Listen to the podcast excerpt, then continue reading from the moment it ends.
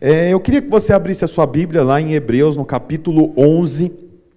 Esse capítulo que nós vamos ler, nós já estamos chegando no fim do, da saga de Hebreus, né? Que nós estamos pregando aí, já passa de dois meses, eu acho. Não tem problema, né? Nós estamos crescendo com a leitura do livro de Hebreus. O capítulo 11 é o capítulo mais longo dos 13 capítulos do livro de Hebreus. Ele tem 40 versículos. Esse, esse capítulo, ele tem alguns textos aqui muito conhecidos. Talvez, quando eu estiver lendo, você vai perceber, ah, esse texto é aí de Hebreus. E é curioso porque ele cita o nome de muitos personagens bíblicos. Passa de 20, 20 personagens bíblicos que ele lembra aqui os nomes. Né? Outra coisa interessante é que nós vamos ver que tem uma expressão, a expressão é pela fé, nós vamos ler, vai, passa de 25 vezes, mais de 25 vezes aparece a expressão pela fé. Significa que a cada dois versículos aparece uma vez a expressão pela fé. Esse capítulo ele fala sobre o exemplo de fé. Então eu vou ler os dois primeiros, os três primeiros versículos e você já vai identificar aí porque são versículos muito conhecidos. Então diz assim: Ora, a fé é a certeza daquilo que esperamos e a prova das coisas que não vemos, pois foi por meio dela que os antigos receberam bom testemunho.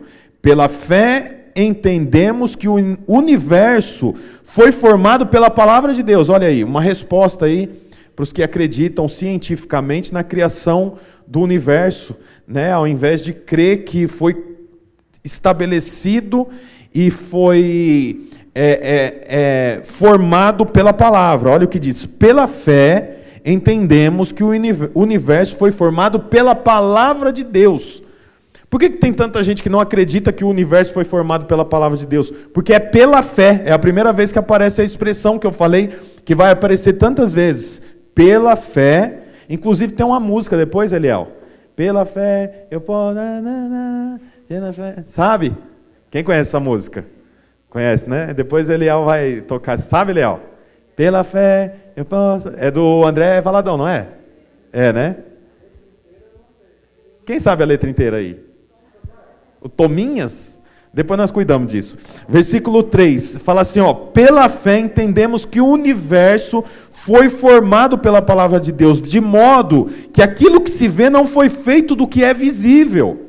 Então quer dizer, por que tem tanta gente que não consegue acreditar que o universo foi formado por Deus? Porque é pela fé, não tem outro jeito. Aí o texto começa no versículo 4 com a lista de personagens bíblicos que viveram pela fé. Então ele começa em Abel.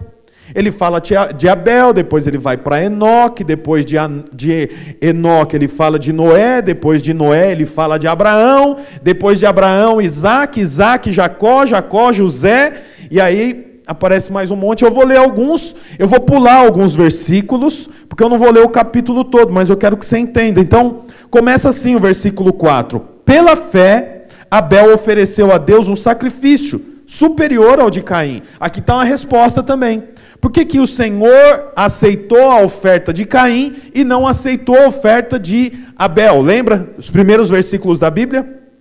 Caim, é... falei certo?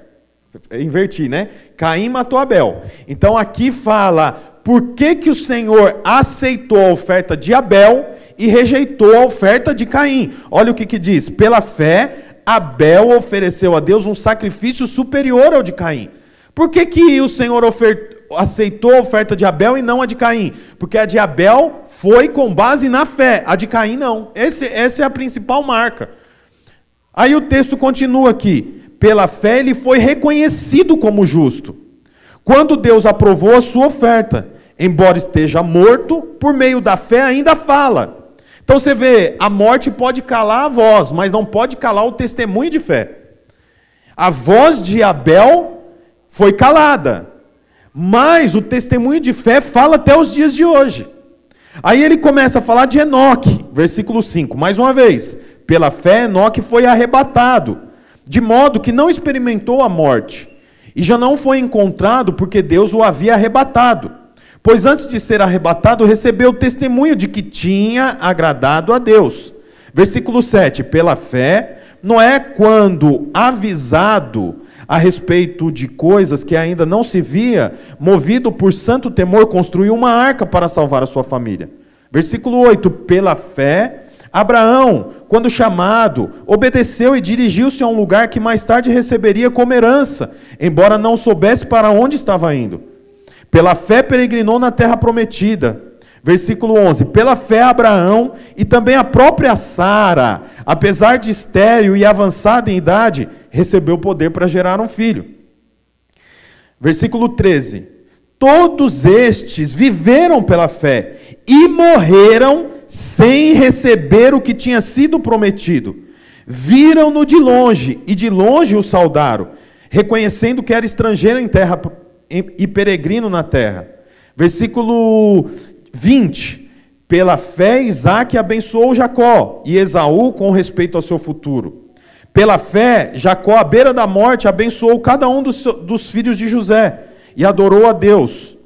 Versículo 22. Pela fé, José, no fim da vida, fez menção do êxodo dos israelitas do Egito e deu instrução acerca do, dos próprios ossos.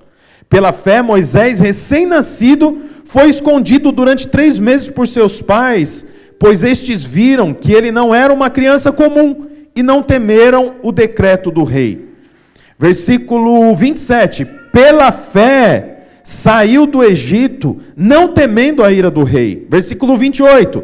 Pela fé celebrou a Páscoa e fez aspersão do sangue. Versículo 29. Pela fé, o povo atravessou o mar vermelho. No próximo versículo, pela fé caíram os muros de Jericó.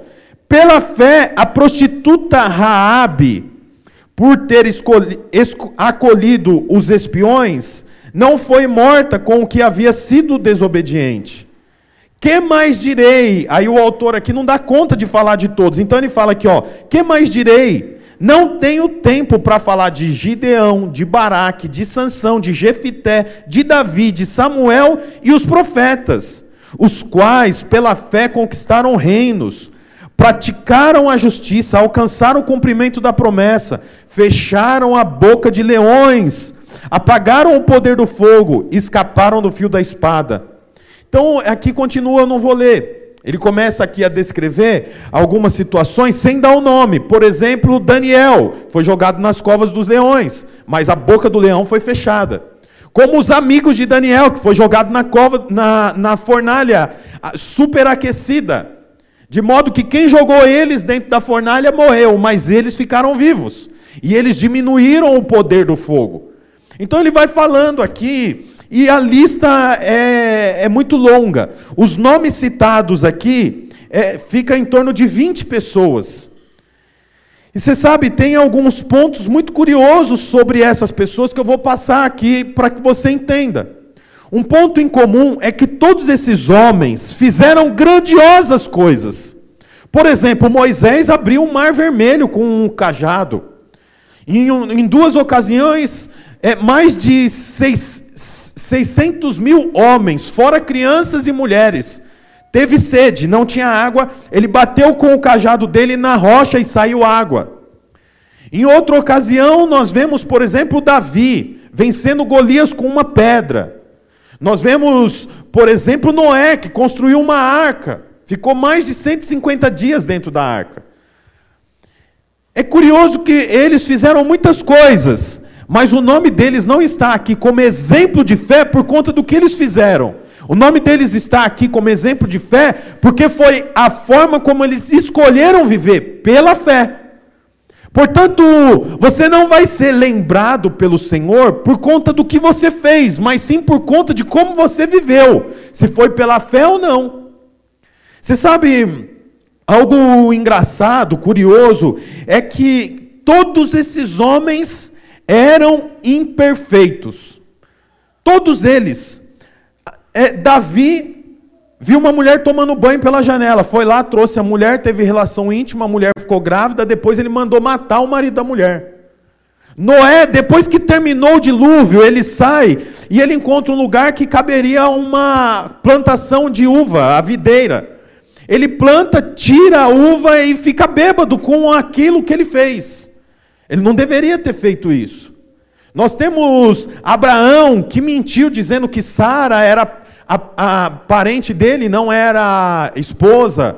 Nós temos aqui o exemplo de Jacó, um mentiroso. Tantos outros homens, todos eram falhos, mas o nome deles está aqui como exemplo de fé. Sabe por quê? Porque o que diz quem você é não é o que você faz, mas é como você crê.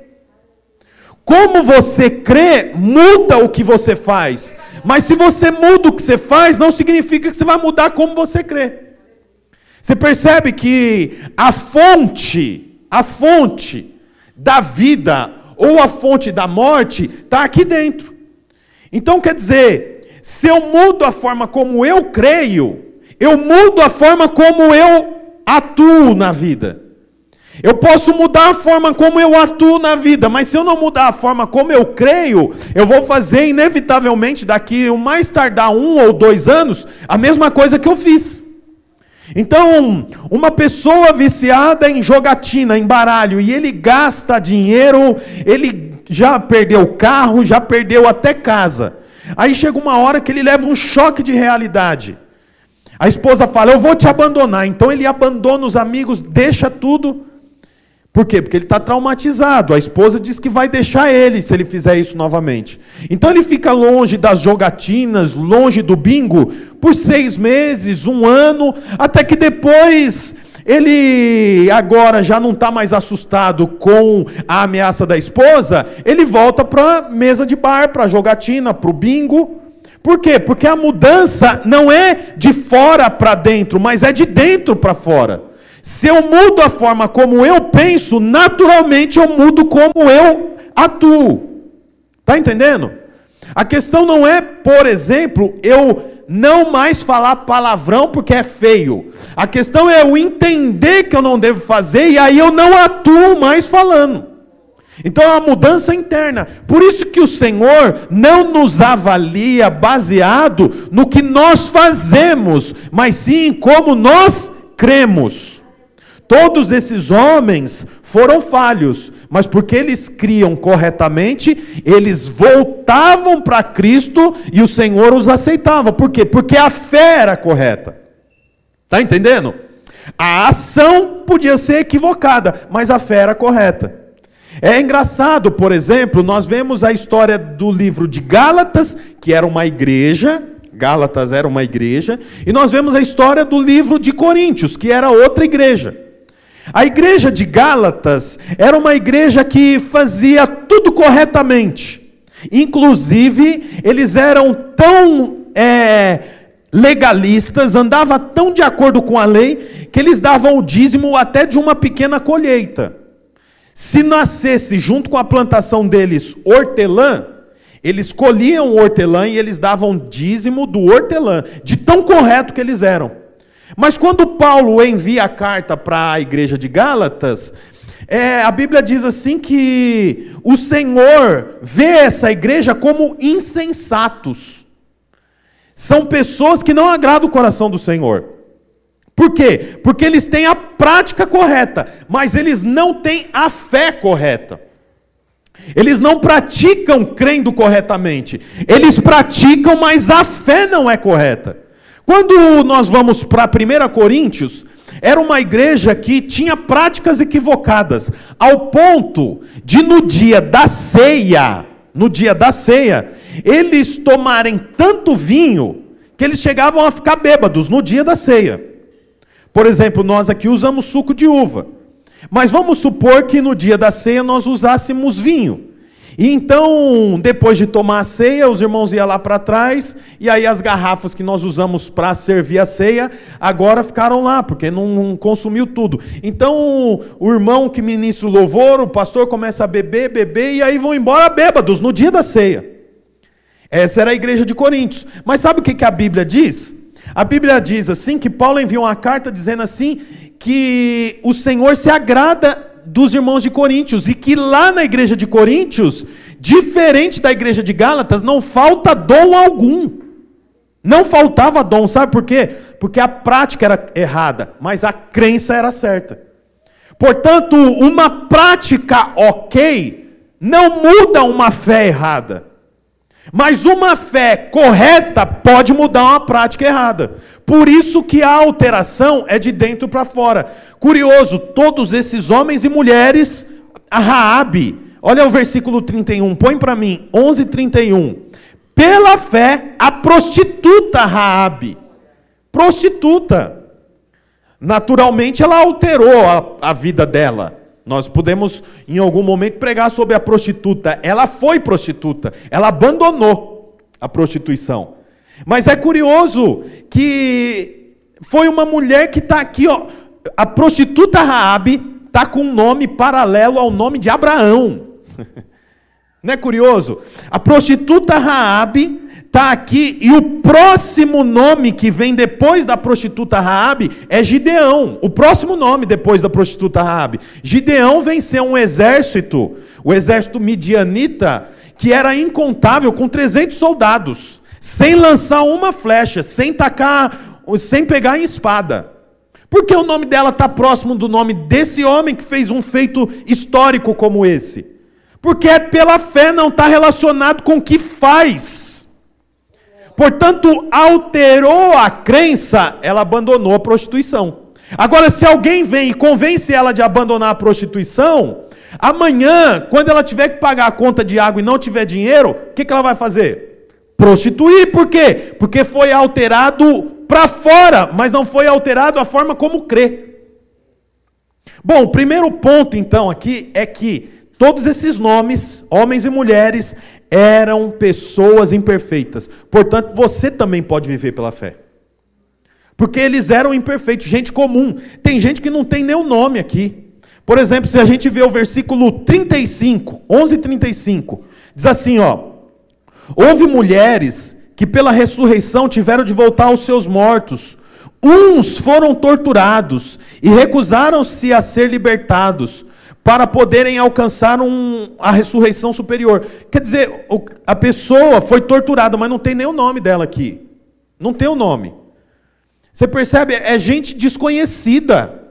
Portanto, você não precisa ser conhecido nas redes sociais ou ter uma igreja muito grande para viver pela fé. Eu posso viver pela fé mesmo sendo irreconhecido. Tem um segundo ponto aqui.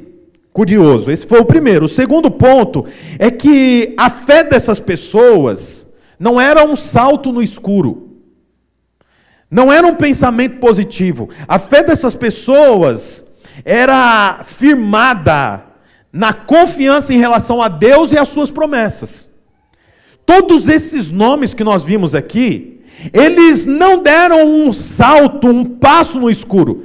Eles confiavam no Senhor e nas suas promessas. Nenhum deles foram enganados. Todos eles sabiam o que o Senhor estava falando com eles. Abraão, qual foi a ordem? Sai da tua terra. Para onde eu vou? Eu vou te mostrar. Então quer dizer, ele não deu um passo no escuro, ele sabia para onde estava indo. Davi foi enfrentar o, o gigante Golias. Por que, que ele fez aquilo? Porque ele sabia o Deus que ele servia, ele sabia qual era o chamado, o que, que ardia no coração dele. Quando a gente vai para Isaac, para Jacó, para Moisés, a Bíblia fala aqui, ó, Moisés, versículo 23, recém-nascido, uh, uh, não, 24, pela fé, Moisés, já adulto, recusou ser chamado filho da filha de Faraó, preferindo ser maltratado com o povo de Deus a desfrutar dos prazeres do pecado durante algum tempo. Quer dizer, ele tinha oportunidade de ser o filho da filha de Faraó. É o, o a, a, terceira pessoa mais importante do Egito. Faraó, a filha e o neto. Ele recusou. Por que, que ele recusou? Porque ele sabia o que o Senhor tinha para ele. Ele não deu um passo no escuro. Ele sabia. Ele confiava nas promessas e ele confiava no Deus que ele servia. Você sabe por que, que muitas vezes nós ficamos confusos sobre a postura ou o passo que nós temos que dar? Porque nós não conhecemos nem o Senhor e nem as suas promessas. Se nós conhecemos o Senhor e confiamos nele, confiamos e conhecemos as suas promessas, então fica fácil Deus saber qual é o passo que eu tenho que dar. Moisés recusou. Eu não quero ser conhecido como filho da filha de Faraó, como neto de Faraó, o homem mais importante do Oriente Médio. Não quero. Por que eu não quero? Porque eu sei filho de quem que eu sou. Eu sou filho de Deus. É superior. Ele não deu um passo no escuro. Olha aqui para mim. Fé não é dar passo no escuro. Não adianta você pegar toda a sua reserva, vender o carro, vender a casa, juntar 300 mil reais e investir num negócio pensando, é, o Senhor é, vai me fazer prosperar porque tudo coopera para o bem daqueles que amam a Deus. Não, não é assim. Isso é um passo no escuro. Você precisa ter clareza. Esse é o tempo de fazer esse investimento?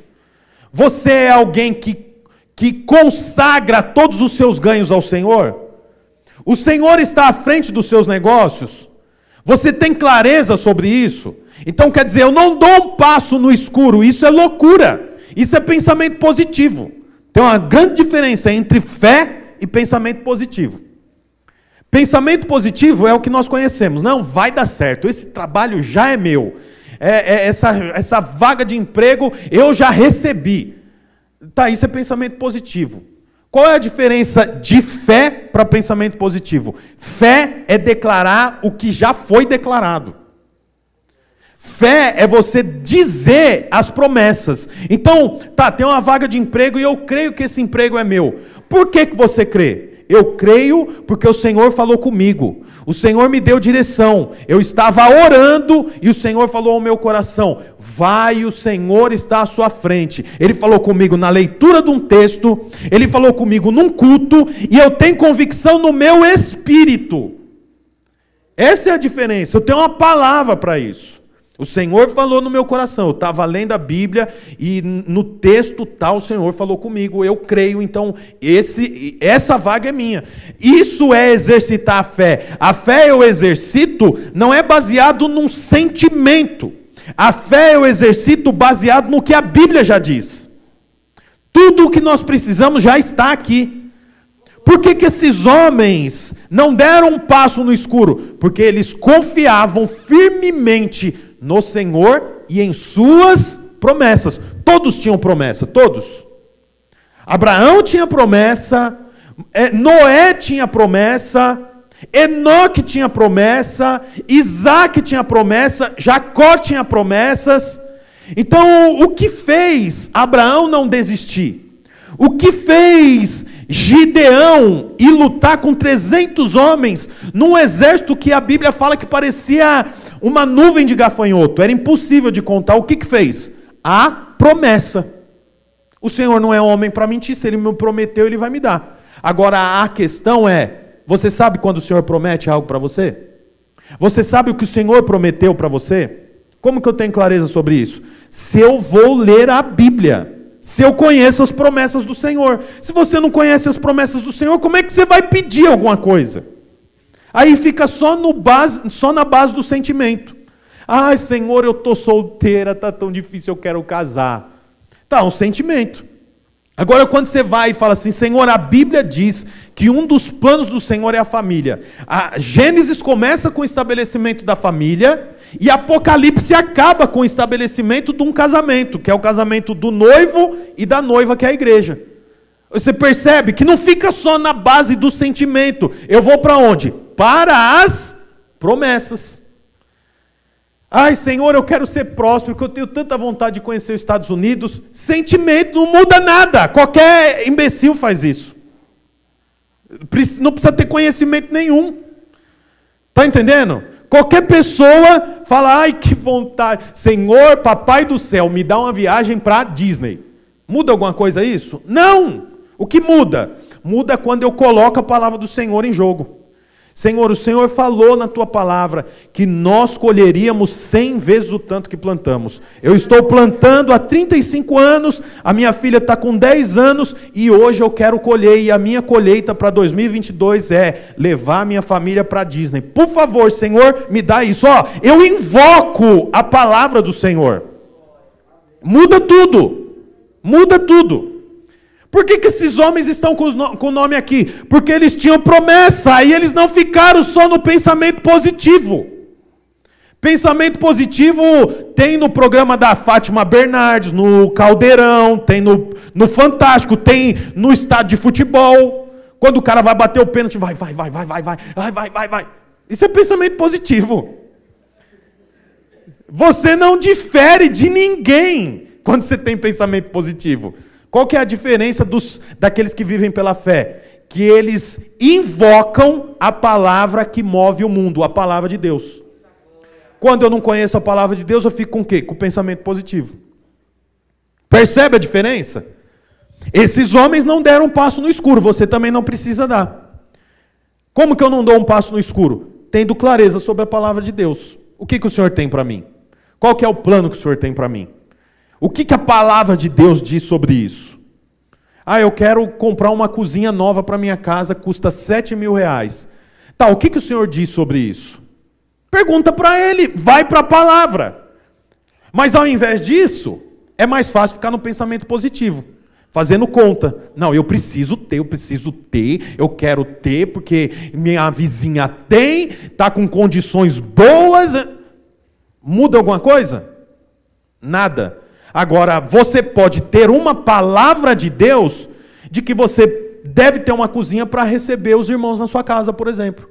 Senhor, eu quero uma cozinha, porque eu sei que há a vida de Deus na reunião dos santos, como a Bíblia diz. Por isso eu quero uma cozinha nova para receber os meus amigos e a gente poder ter um tempo de comunhão com o Senhor. O Senhor pode gerar isso no seu coração, sim ou não? Eu invoco a palavra. Também eu posso querer ter uma, uma, uma cozinha só para o meu deleite, pelo meu prazer. Tem alguma coisa de errado nisso? Não. Senhor, eu trabalhei tanto tempo e sempre morei em casa alugada e a casa que eu aluguei vinha com a cozinha. Senhor Jesus, hoje eu estou te pedindo, eu quero ter uma cozinha e eu gostaria que essa cozinha fosse branca, porque eu sou seu filho e o Senhor dá coisas boas para os filhos mesmo quando eles não merecem. Invoco a palavra, muda tudo. A continuação, é, é, é, outra coisa curiosa é que a fé não vai nos livrar dos problemas, nem sempre vai nos livrar das angústias, nem sempre vai nos livrar do sofrimento. Não vai. Nós vemos aqui Abel morreu por causa da fé. A Bíblia fala que ele foi empurrado do precipício, caiu lá embaixo morto, o sangue vazou para a terra. Tanto que o Senhor fala: olha, a terra está clamando pelo sangue do, do justo. Angústia, dor, problema, mas era alguém de fé. Você vê que curioso. Aquele que tinha fé morreu, e aquele que era o incrédulo ficou vivo. Você percebe que nem sempre o mundo é justo? Alguém pode ter bebido a vida inteira e fumado a vida inteira. Está com 77 anos, com os dedos amarelos e nunca teve uma gripe. O outro crente com 35 anos, câncer no pulmão. Não é irônico isso? Aí alguém pode dizer: e aonde está Deus? Deus está na sua soberania. É curioso aqui fala sobre é, fecharam a boca de leões. E depois fala aqui também que apagaram o poder do fogo. Esse, esse, essas menções me recorda Daniel na cova dos leões e os três amigos, Sadraque, Mesaque e Abidenego, que receberam esses três nomes batizados na Babilônia. O nome deles eram outros. Mas eh, nós conhecemos eles por esses três nomes. A Bíblia diz que Nabucodonosor falou: vão se dobrar diante de mim. Toda a Babilônia se dobraram, ficou os três de pé. Aí o rei fala assim: Eu vou tocar de novo, vou dar outra oportunidade para vocês. Toca de novo, flauta, tamborim, é, é, toda percussão tocou uma música, não vão se dobrar, não. Aumenta 10 vezes o grau da fornalha. A fornalha era um incinerador, não tinha coleta seletiva de lixo, eles queimavam o lixo da Babilônia. Aumenta 10 vezes. Amarra esses homens com as mãos para trás. Os três foram amarrados. Os homens que lançaram eles na fornalha morreram sem entrar dentro. Só de lançar eles morreram. Aí Nabucodonosor fala antes de lançar: Olha, vou te dar mais uma chance. Você acha que o Deus de vocês vai livrar vocês da fornalha? Eu sou o Deus que posso livrar vocês da fornalha. Sabe qual foi a resposta deles? Se Deus nos livrar, Ele é Deus. E se Deus não nos livrar, Ele continua sendo Deus. Olha que curioso. Você percebe que a fé não está baseada na circunstância, e nem na ausência de problema, e nem na ausência de angústia, e nem na ausência de sofrimento. Aí o texto fala que eles foram lançados na fornalha. Quando eles olham, tem um quarto homem dentro da fornalha. Aí Nabucodonosor fala: manda eles sair de dentro da fornalha. A Bíblia diz que eles saem, mas eles saem desamarrados. Queimou tudo. Que, aliás, não, não os queimou, mas queimou as cordas que amarravam eles. Você percebe que quando você é alguém de fé, ainda na angústia, a, a, a provação serve para queimar aquilo que te segura, aquilo que te amarra, aquilo que não te dá liberdade. As cordas foram queimadas, mas a roupa deles não cheirava a fumaça. Mas, em todo caso, hoje nós conhecemos a história, que a história está escrita aqui há muito mais de dois mil anos. Mas e no dia que eles foram lançados na, na, na fornalha? A, a história não estava escrita, a história estava sendo escrita. Seria escrita. Então quer dizer, eles foram jogados na fornalha sem garantia de vida. Mas eles foram para a fornalha. Daniel, na cova dos leões, chegou na cova dos leões, ele não foi morto. A boca do leão estava toda estava fechada. Tá, mas ele foi para a cova dos leões. Ele não sabia que ele não ia morrer. No entanto, ele não morreu nessa ocasião, mas aquele Daniel não está vivo hoje, em algum momento ele morreu. então você percebe, fé é um estilo de vida. Fé não é a garantia de não angústia. Fé não é a garantia de não sofrimento.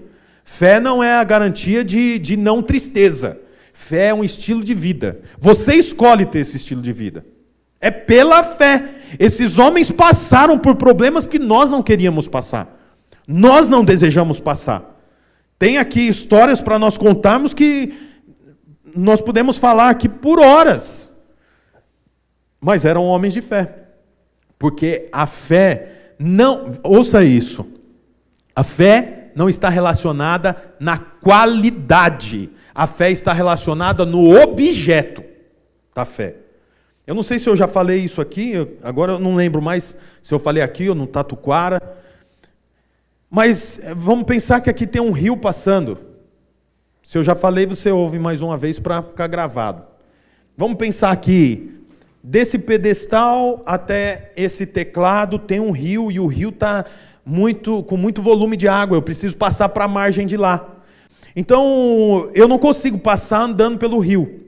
Quando eu olho, tem uma árvore que nasce desse lado da margem e o galho dela estica e termina do lado de lá. E aí eu falo, poxa, só tem um jeito para mim passar para o lado de lá da margem. É se eu subir no galho. Então eu estou subindo no galho, quando eu estou aqui no meio, o rio embaixo, margem de um, outro, de um lado, a outra margem do outro, eu estou seguro no galho, eu quero fazer uma pergunta para você. Esse galho, ele não quebra por causa da qualidade da minha fé ou por causa da qualidade do galho? Qualidade do galho. Eu posso estar tá crendo muito. Se a qualidade do galho for ruim, eu vou cair na água. É assim a nossa fé também. Não é a qualidade da sua fé que faz você chegar do outro lado da margem. É a qualidade do galho. É a qualidade do objeto da sua fé se a sua fé é em Cristo, então não é a qualidade da sua fé que te manda para o outro lado da margem, mas é Cristo. Ele é que te manda para o outro lado da margem. O problema é que a gente fica o tempo inteiro medindo a qualidade da nossa fé. Não é a qualidade da fé, mas é o objeto da fé. Você crê em quem? Qual é o Deus que você crê? A minha fé ocasionalmente é falha. Mas o Senhor não me julga pela qualidade da minha fé. Não é a qualidade da sua fé, é em quem você põe fé. É isso que muda tudo. Esses homens erraram porque em algum momento Abraão errou e, e o seu filho Isaac igualzinho errou. De que jeito? Essa mulher não é minha esposa, é minha parente. Aí Isaac faz o que com a esposa dele? A mesma coisa. Os dois, nesse momento, foram frágeis para com a sua fé.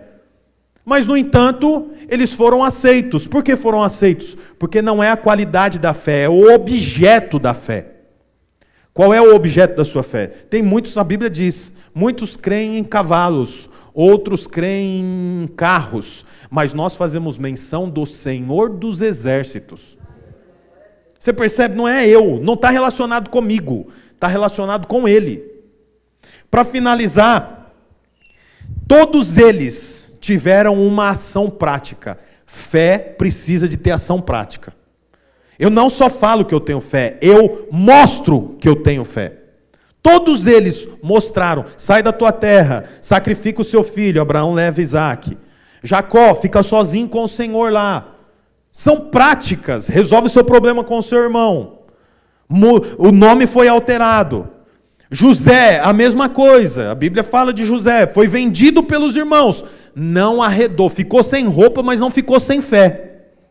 Aí aí ele vai morar na casa de Potifar. Potifar tem uma mulher. A mulher tenta assediar José. Mais uma vez ele fica sem roupa, mas não fica sem fé. Duas vezes ele perdeu a roupa, mas nem uma vez ele perdeu a fé. Todas as vezes ele teve uma fé prática. A fé precisa de ter prática. Ah, é, como que eu pratico? Para cada esfera é uma prática. Como, por exemplo, que eu pratico a fé que o Senhor me sustenta. Por exemplo, sendo generoso nas ofertas e no dízimo. Eu creio que o Senhor me mantém. Eu creio. Como que eu é, pratico crendo que o Senhor vai cuidar do meu casamento?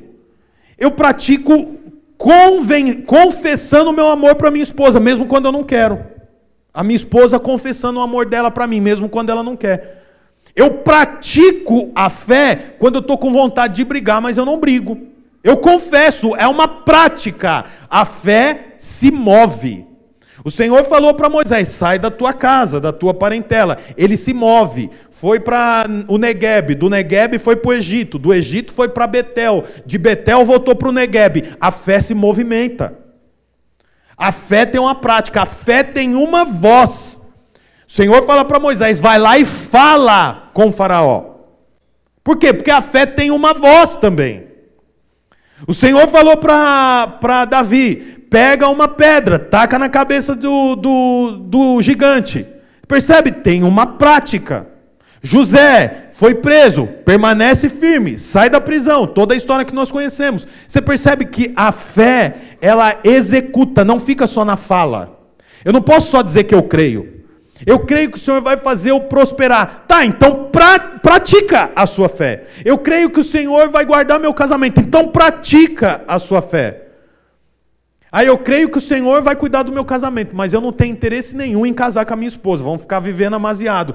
Que prática que tem?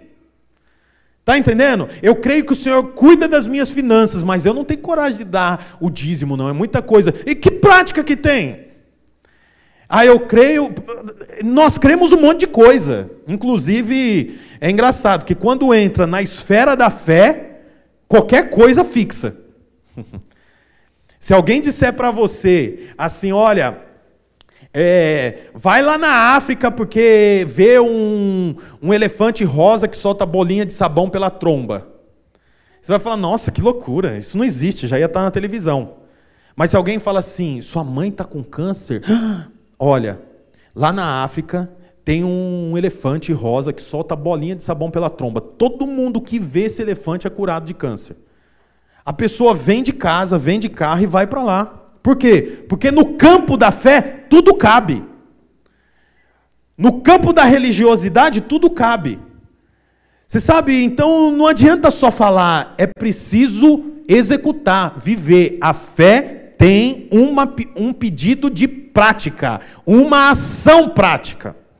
Eu preciso praticar. E é engraçado, todos esses homens praticaram, e a prática deles culminou no sacrifício. Todos sacrificaram. Alguns, inclusive, viraram sacrifício.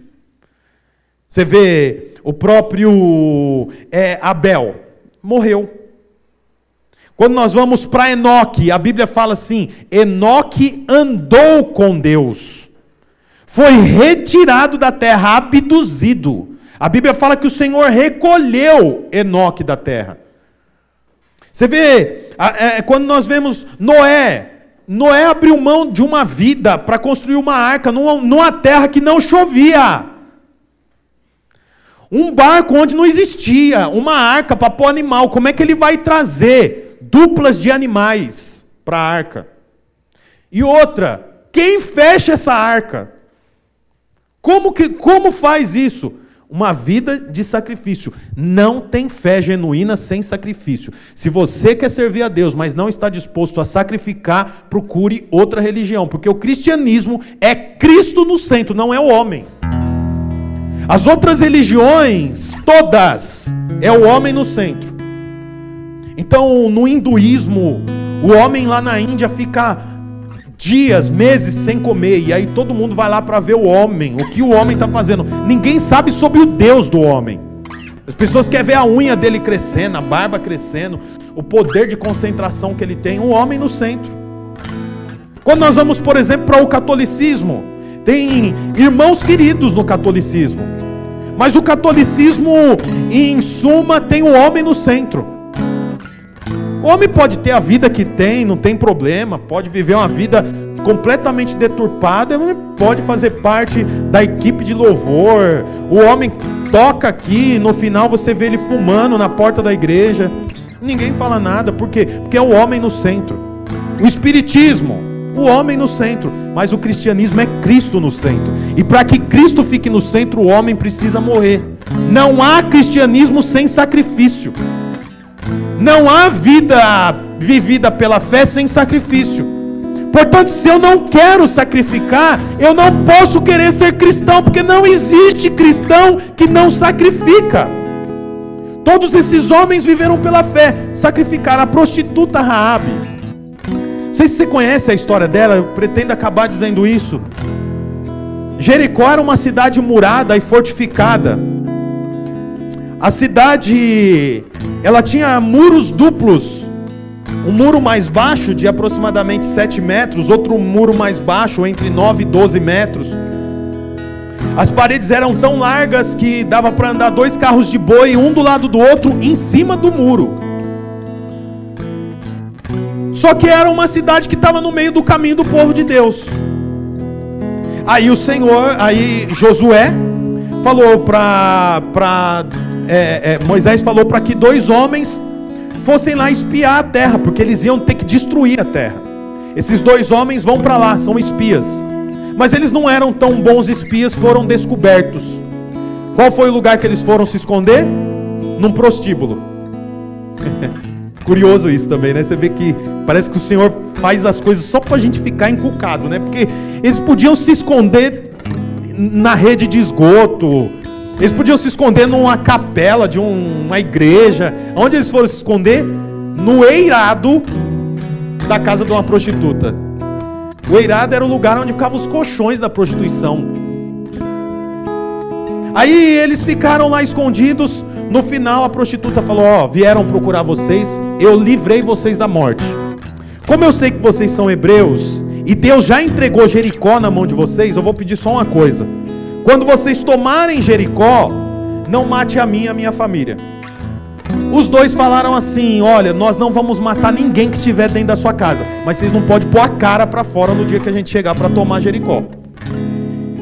A casa dessa mulher ficava é, como uma favela que foi crescendo, crescendo, e para ficar dentro do, dos muros de Jericó, a casa dela ficava é, pendurada no muro. É, as paredes de Jericó eram as paredes da casa dela. Tanto que, quando os homens saíram da casa dela, eles jogaram é, panos amarrados pela muralha e eles desceram pelo pano da muralha, pelos panos que estavam jogados pela muralha ali, porque a casa dela já fazia fundo para a muralha. No dia que eles vieram para tomar Jericó, a Bíblia fala que o processo foi curioso, nunca antes visto. Os homens deram voltas, sete voltas em volta de Jericó, e no final da sétima volta, quem tinha chofar, que era uma espécie de buzina, feita com o chifre do, do animal, tipo um berrante, mas não era com o chifre do boi, era com o chifre do carneiro, do bode, tocava e quem não tinha gritava. Então imagina aquele monte de gente gritando ah! e tocando a buzina, um som ensurdecedor. Quando eles terminaram de gritar e de tocar chofar, as muralhas, os muros vieram ao chão. Só que nessa muita gente não morreu. Então eles entraram para dentro para matar quem estava vivo, inclusive os animais. Agora imagine essa mulher que tinha colocado para dentro da casa dela o pai, a mãe, os irmãos, primo, parente, animal. Encheu a casa. As muralhas caem no chão. Aquilo deve fazer uma poeira, não deve? Sobe uma grande poeira. Naquela época as portas não era como é hoje, que veda por completo. Eu imagino entrando poeira por debaixo da porta, por entre a janela. As pessoas ali não recebeu a promessa que ela recebeu. Qual era a promessa dela? Fica para dentro. Então eu imagino os parentes falando: "Abre para a gente ver". Mas ela sabia que não podia abrir. Talvez vinha um amigo e batia na porta dela: "Abre para a gente entrar, abre para a gente entrar". Ela não podia abrir. Porque se abrisse a vida dela e dos que estavam dentro estavam em risco. No final de tudo, estava tudo no chão. Aí os espias bateram e falaram: Agora você pode sair. Quando ela sai, tudo caído, tudo morto, mas a casa dela estava de pé. Mas para que isso acontecesse, primeiro, ela teve que ter fé, e segundo, ela teve que ter sacrifício. Para cada um foi um sacrifício. Para Raabe, o sacrifício foi matar a curiosidade. Para muitos aqui o sacrifício é esse. Para jovens solteiros, o sacrifício é matar a curiosidade de saber como que é viver a vida do sexo ilícito. Tem que esperar casar. É o tempo, vai bater na porta. Agora você pode desfrutar, mas tem que esperar. Como que eu faço isso? Vivendo pela fé e sacrificando. Esse era o sacrifício de Raabe. E de José? De José foi viver anos preso sem ter feito nada. Dez, mais de 10 anos preso. Sacrifícios diferentes, mas teve sacrifício. E para Davi? Para Davi o sacrifício foi ter que ficar correndo por mais de uma década de Saul que queria matá-lo. É um tipo de sacrifício. E para Isaac, para Isaac foi outro sacrifício. Isaac viveu por anos sem poder ter filho. Aí nasceu Jacó e Esaú. Foi um tipo de sacrifício. Cada um teve o seu sacrifício. Cada um teve a vida que, que o Senhor definiu. Portanto, o sacrifício para o Robson não é um sacrifício que eu tenho que pagar. É ele que tem que pagar. Para alguns, o sacrifício é não pôr uma gota de cerveja na boca. Por quê? Porque aquela gota de cerveja na boca vai lembrar eles de outras coisas e com uma hora de festa ele tá com a cara na cocaína. Agora, eu posso tomar uma latinha de cerveja e nada acontece comigo. Ah, que injusto, porque ele pode, porque eu não posso. Porque cada um tem um sacrifício para pagar. o Senhor nunca falou para Davi: fica dentro da sua casa e não sai de jeito nenhum. Isso ele falou para Raabe. Só que também Raabe não precisou fugir de Saul. Por quê? Porque isso ele pediu para Davi. Portanto, eu não posso medir o quanto o Senhor me ama baseado no que o Senhor pede para os outros. Da mesma forma é, é, a questão financeira. Alguns são abençoados, acertou. Outros têm que suar dia após dia para ganhar o dinheiro. E quem tem culpa? Ninguém tem culpa. A aceite isso, governe a sua vida e viva pela fé. Nesse, nessa lista, teve alguns que foram destacados por ser ricos. Outros foram destacados por nem ter o nome escrito aqui. Qual a diferença? A diferença é que todos eles viveram pela fé. Portanto, que em nome de Jesus você possa crer que é possível viver pela fé. Conheça as promessas do Senhor. E para finalizar, eu quero ler o versículo 13 e depois o versículo 39. Versículo 13 diz: Todos estes, todos estes é Abel, Enoque, Noé e Abraão, que são os que estão antes desse versículo. Todos estes viveram pela fé e morreram sem receber o que tinha sido prometido. Morreu sem receber o que tinha sido prometido. Agora vamos para o versículo 39, o penúltimo versículo. Agora já tem outros nomes: tem Isaac, Jacó, José, Moisés, o povo de Israel, Jericó, Raabe. Olha o 39. Todos estes receberam bom testemunho por meio da fé. No entanto, nenhum deles recebeu o que havia sido prometido. Todos esses homens tiveram, receberam o testemunho de fé, mas nenhum deles viu a promessa sendo cumprida. Portanto, você que pensa que você só vai servir a Deus se você ver algo acontecer, se você conseguir possuir ou comprar, ou ver o seu pai ser curado, abandona o cristianismo já. Porque você não é maior que Abraão, e Abraão morreu sem ver a promessa. Você não é maior que Moisés, e Moisés morreu sem entrar em Canaã. Se esses homens morreram sem receber a promessa que foi prometido, então para que prometer? Porque a promessa é o nosso caminho. Eu ando pela promessa. O Senhor me dá a promessa para que eu possa caminhar por sobre a promessa, receber a promessa. Observe isso. Receber a promessa não é o final da caminhada. A promessa é a caminhada. Se você está caminhando para receber a promessa, vá para o mundo. Se diverte no mundo. Porque a chance que há de eu e você morrermos sem receber a promessa é muito grande. Porque a questão não é receber a promessa, é andar pela promessa.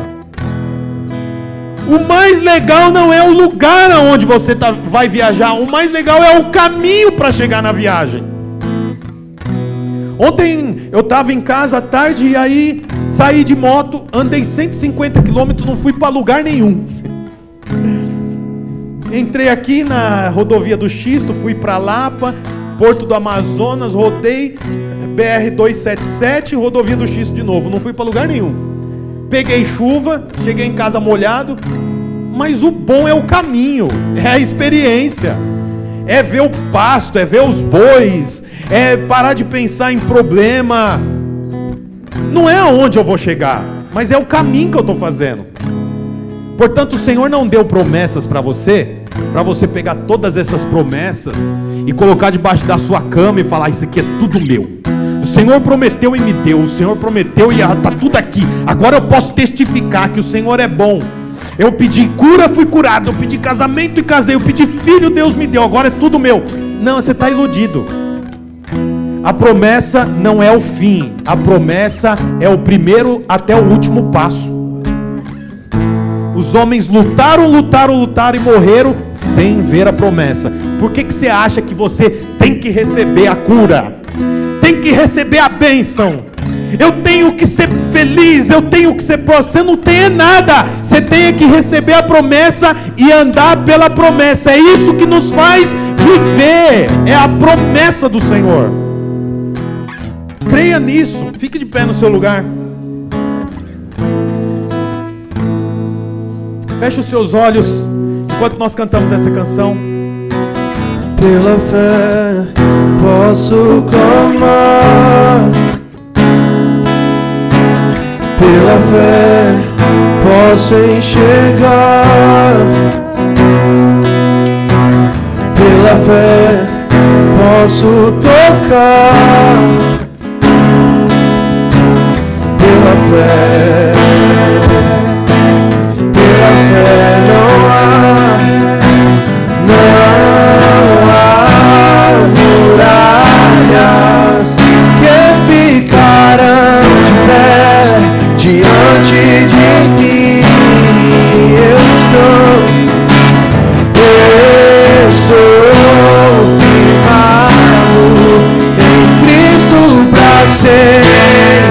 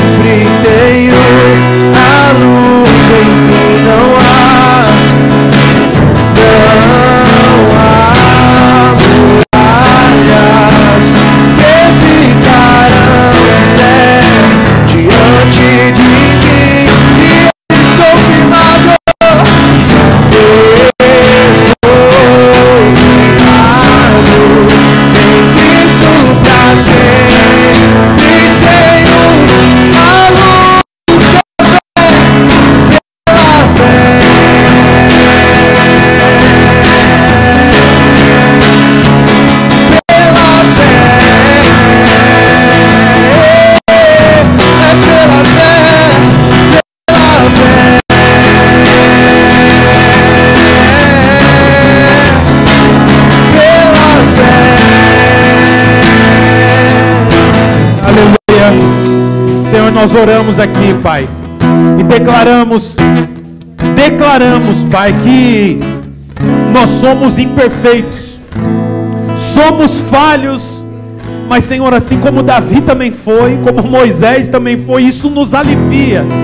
Porque o Senhor não olha para mim baseado nos meus feitos, o Senhor olha para mim, Senhor Deus, e vê o objeto da minha fé. O objeto da minha fé é o Senhor.